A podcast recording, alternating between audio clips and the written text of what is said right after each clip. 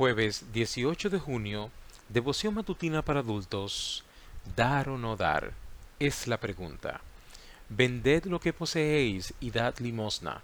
Haceos bolsas que no se envejezcan, tesoro en los cielos que no se agote, donde ladrón no llega ni polilla destruye.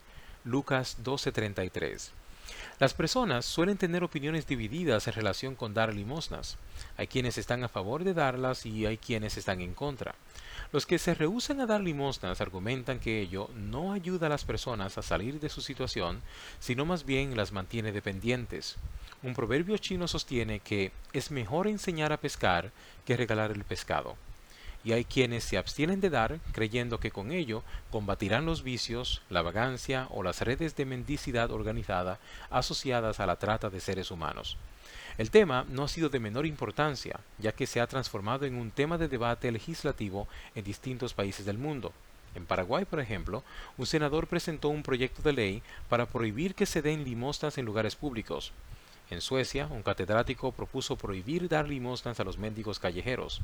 En España, el obispo de Bilbao recomendó no dar limosnas a, la puerta de las iglesias, mientras que en Indonesia se establecieron severas penas a quienes den dinero a los mendigos.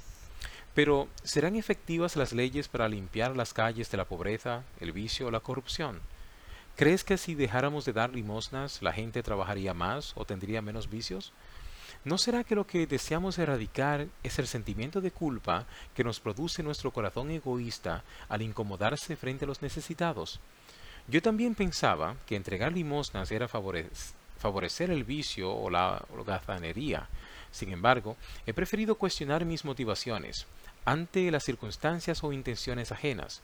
En lugar de mirar hacia otro lado al ver una persona necesitada, ¿por qué no pensamos en ayudarla y entregarle más de lo que ella espera? Era justo lo que necesitaba, dijo una mujer luego de cruzar la calle para comprar agujas a una pareja de ciegos. Dudo sinceramente que necesitara tanto esas agujas, pero con seguridad, al igual que nosotros, necesitaba sobremanera ayudar. Dice la palabra de Dios, si tienes poder para hacer el bien, no te rehuses a hacerlo a quien lo necesite. No digas a tu prójimo, vete, vuelve de nuevo mañana te daré, cuando tengas contigo que darle Proverbios 3, 27 y 28. Jesús propuso que vendamos lo que tenemos para ayudar al necesitado. Tenemos tantas cosas que no necesitamos. Deshagámonos simultáneamente del egoísmo de nuestro corazón.